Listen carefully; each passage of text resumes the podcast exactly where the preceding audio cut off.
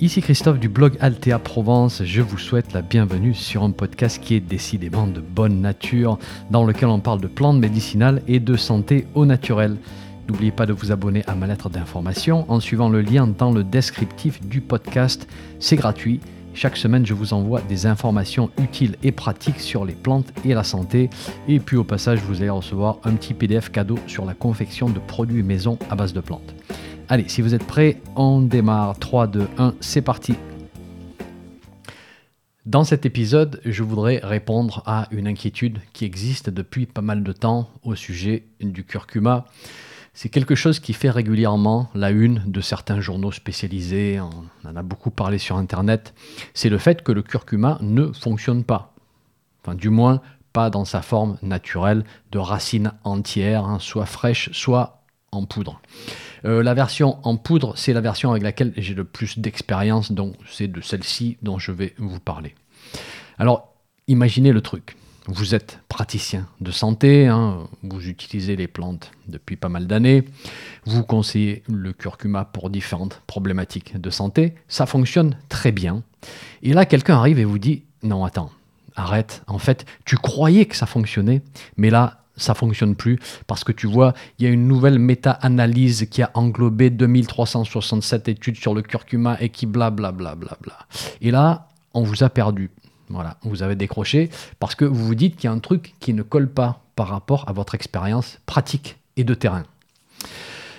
Au fil des années, sur mon site, j'ai exprimé ma position au sujet du curcuma.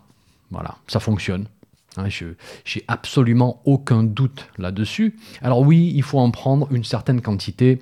Je vous ai donné des quantités sur mon site et je ne sors pas tout ça du chapeau. Hein. C'est une position que j'ai développée au fil des années. Euh, si on le prend sous forme de gélule à cette quantité, ça fait beaucoup de gélules, on est d'accord. Si on prend la version poudre, euh, c'est plus pratique, mais on se lasse très vite du goût, etc. etc. Donc tout ça, j'en ai parlé dans l'article sur mon site. Je vous ai donné des astuces pour contourner ces, euh, ces limitations. Donc je ne vais pas revenir là-dessus. Je voudrais vraiment me concentrer sur le fait que ça fonctionne je ne vais pas essayer de vous convaincre à tout prix. Euh, mon but, c'est juste d'avoir une conversation avec vous, de vous apporter mes arguments, et ensuite, vous pourrez faire votre choix en toute liberté en fonction de ce que vous avez vu dans les articles sur Internet, etc. Alors, à la base, ce sont des, arguments d'un gars très terre-à-terre. Hein. Euh, vous savez, je suis migraineux de longue date. Voilà, ces 20 dernières années, j'ai fait un gros travail avec mes migraines. Euh, j'utilise des plantes, bien sûr. Je médite. Je vais voir un ostéopathe régulièrement, etc., etc. Et je suis passé de 4 migraines par semaine lorsque j'étais dans ma vingtaine à une migraine peut-être, allez, tous les 2-3 mois. Et une des plantes qui fonctionne le mieux chez moi, c'est la grande camomille, qu'on appelle aussi la partenelle. Voilà, pour différentes raisons, parce que chez moi, le foie est impliqué dans mes migraines. Bref, quand mes migraines reviennent, je fais une cure de grande camomille.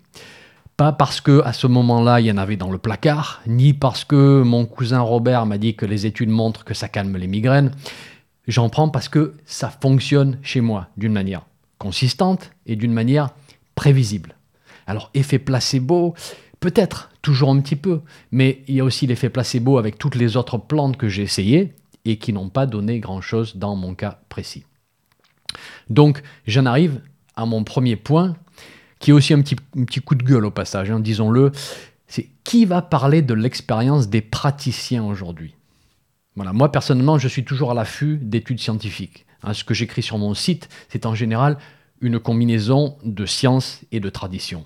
Voilà. Je ne sacrifierai jamais l'un au bénéfice de l'autre. Mais je peux aussi vous dire qu'au plus je pratique et au plus je remarque que la tradition contient souvent une sagesse qui pèse un petit peu plus lourd que la science. Voilà. C'est normal. Avec la science, on essaie vraiment de rester à la pointe de choses très précises, mais parfois je trouve qu'on perd un petit peu la vue d'ensemble.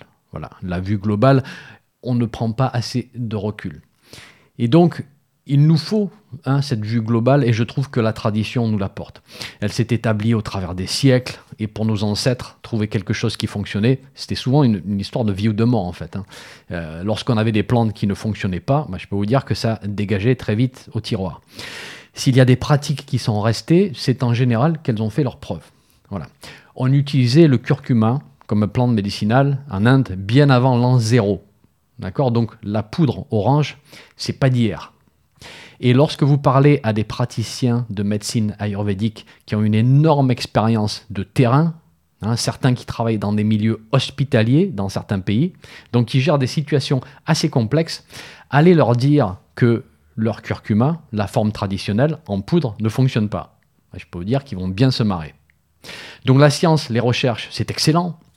Euh, alors, il faut toujours faire attention à qui finance l'étude, hein, qui tire les ficelles en arrière-plan, bien sûr. Mais la science, au final, est nécessaire. Et personnellement, elle m'a toujours apporté des pépites vraiment pour ma pratique, des, informations super utiles sur les plantes. Mais lorsqu'elle vient contredire ce que j'observe directement dans ma pratique, vous savez quoi? Eh ben, Je retourne à ma pratique parce que pour moi, c'est du concret et c'est du tangible. Donc, dans ces débats sur ce qui fonctionne ou pas, qui va nous représenter, nous les praticiens?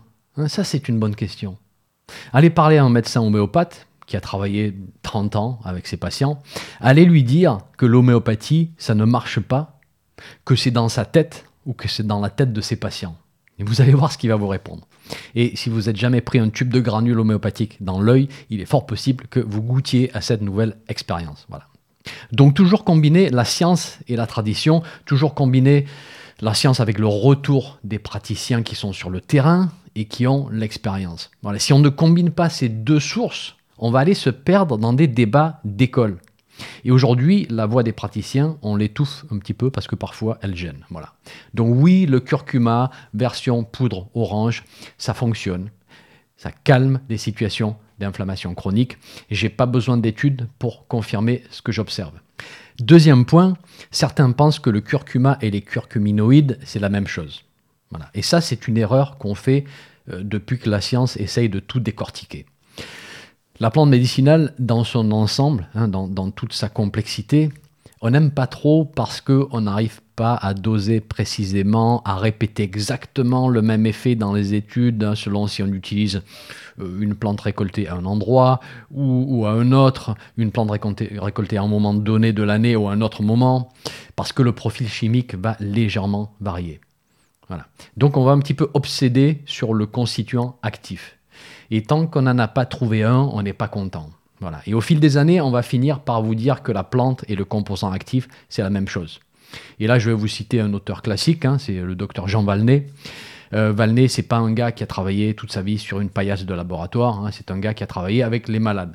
Il nous dit la plante totale possède une action depuis longtemps reconnue à la fois plus globale et plus douce. Voilà, la plante, la plante totale, hein, c'est le point important. Euh, on utilise parfois l'expression de totem de la plante, hein, c'est la même chose.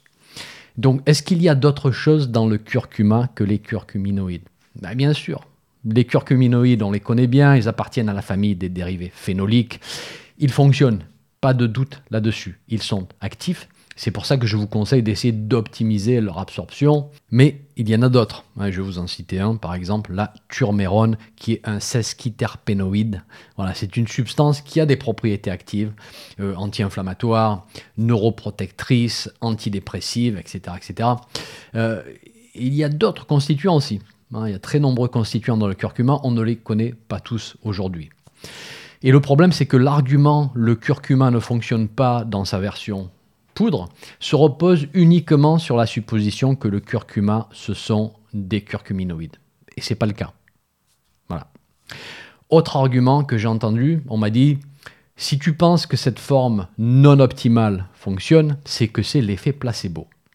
Alors, soyons clairs, hein, l'effet placebo, il se cache toujours derrière tout ce qu'on fait dans le monde de la santé. Euh, la science a clairement montré que l'effet placebo est responsable d'un grand pourcentage des résultats hein, lorsqu'on fait des, études sur un médicament, sur une substance naturelle ou même sur une procédure chirurgicale. Et d'ailleurs, moi, je trouve ça tellement fascinant que je vais vous en parler euh, de cet effet placebo dans un autre épisode. Alors moi, est-ce que j'arrive à voir si le curcuma fonctionne car il y a un effet placebo qui est en jeu ou pas? Non, pas vraiment, parce que c'est dur. et c'est pareil pour tout. C'est pareil pour les formes de curcuma de laboratoire étiquetées comme optimales. Euh, donc voilà, c'est un petit peu trop facile de brandir cet argument quand ça nous arrange pour décrédibiliser quelque chose. Moi, je vais retenir euh, un point beaucoup plus terre à terre. Hein, c'est que lorsqu'on est praticien, je peux vous dire qu'on a vite fait le tri très rapidement des, des outils qu'on a en face de nous. Voilà, il y a des choses qui fonctionnent d'une manière consistante, pas toujours, pas à 100%. Hein, des choses qui fonctionnent tout le temps, ça n'existe pas. Mais on a des outils qui sont fiables, et l'un de ces outils dans nos pratiques, c'est le curcuma forme entière. Donc, personnellement, j'arrive très bien à faire la différence entre quelque chose qui fonctionne et quelque chose qui ne fonctionne pas d'une manière fiable. Euh, il y a certaines choses qu'on m'avait recommandées au fil de ma pratique, que j'ai testées, voilà, et puis que j'ai fini par mettre au placard, parce que pour moi, elles ne fonctionnaient pas d'une manière satisfaisante. Voilà. Mais comme je vous ai dit, le curcuma en poudre, je garde. Autre argument, on m'a dit, attention, avec le poivre, tu crées une porosité intestinale. Euh, certaines de ces nouvelles formes de laboratoire n'ont pas de poivre, et ça, c'est un gros plus. Alors oui, bien sûr, c'est comme ça que le poivre fonctionne. C'est comme ça qu'on améliore l'absorption du curcuma. Le poivre crée une irritation intestinale passagère, hein, et c'est ça qui va avoir cet effet d'absorption amélioré. Ça, c'est bien connu. Ce qui est aussi bien connu chez nous praticiens, c'est la problématique de l'hyperperméabilité intestinale. Voilà. On connaît la problématique. On sait aujourd'hui qu'elle fait partie euh, de nombreuses problématiques chroniques inflammatoires ou de problématiques auto-immunes. Pas toujours, mais parfois elle est là. Il faut toujours y penser parce que c'est une piste de réflexion et d'action. Mais je vous dirais que très souvent, le curcuma combiné au gingembre et au poivre soulage une personne qui souffre de polyarthrite rhumatoïde, par exemple. Si ça aggravait la situation intestinale, je peux vous dire qu'au contraire, l'inflammation repartirait de plus belle. Et ce n'est pas le cas. Et personnellement, lorsque je suspecte une hyperperméabilité intestinale, je vais conseiller à la personne de prendre le curcuma sans le poivre. Et dans ce contexte, le curcuma va tout simplement agir par contact sur la muqueuse intestinale qui est enflammée et l'aider à se réparer. Donc c'est un effet très positif qui va réduire l'inflammation intestinale, qui va par la suite réduire l'inflammation générale. Voilà. Je me fie aussi très souvent au ressenti de la personne qui va me dire par exemple, voilà, vous savez, tout ce qui est un petit peu épicé, ça passe mal, ou dès que c'est un petit peu trop, dès, qu'il y a du poivre, euh, j'évite une diarrhée, voilà, signe d'un intestin hyper réactif ou déjà enflammé. Donc là encore, le curcuma seul fera très bien l'affaire dans ce type de situation pas besoin d'obséder sur l'absorption parce que l'effet va se faire par contact sur la muqueuse digestive. Mais voilà, pour conclure sur ce point, euh, si le mélange curcuma-poivre crée réellement un problème d'hyperperméabilité intestinale chronique, ben, je peux vous dire qu'on l'aurait remarqué justement parce que nous, praticiens, on travaille beaucoup avec ces problématiques inflammatoires chroniques. Un autre argument, on m'a dit, avec ces nouvelles formes, pas besoin d'en prendre beaucoup voilà, c'est une bien meilleure utilisation du curcuma, du végétal, de la nature, etc. etc. Alors, pour information, de très nombreuses formes de laboratoire sont titrées à 95% de curcuminoïdes. je vais faire un petit calcul avec vous. Euh, dans la poudre orange, il y a en moyenne 3% de curcuminoïdes. Certains produits concentrés hein, vous proposent dans une dose entre 300 et 500 mg de curcuminoïdes ce qui représente au final entre 9 et 15 grammes de curcuma en poudre, hein, si mes calculs sont bons.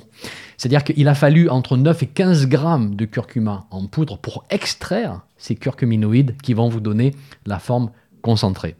Donc, euh, alors, l'exception, attention, c'est si dans votre gélule, vous avez des analogues synthétiques de la curcumine, hein, comme on trouve parfois malheureusement aux États-Unis.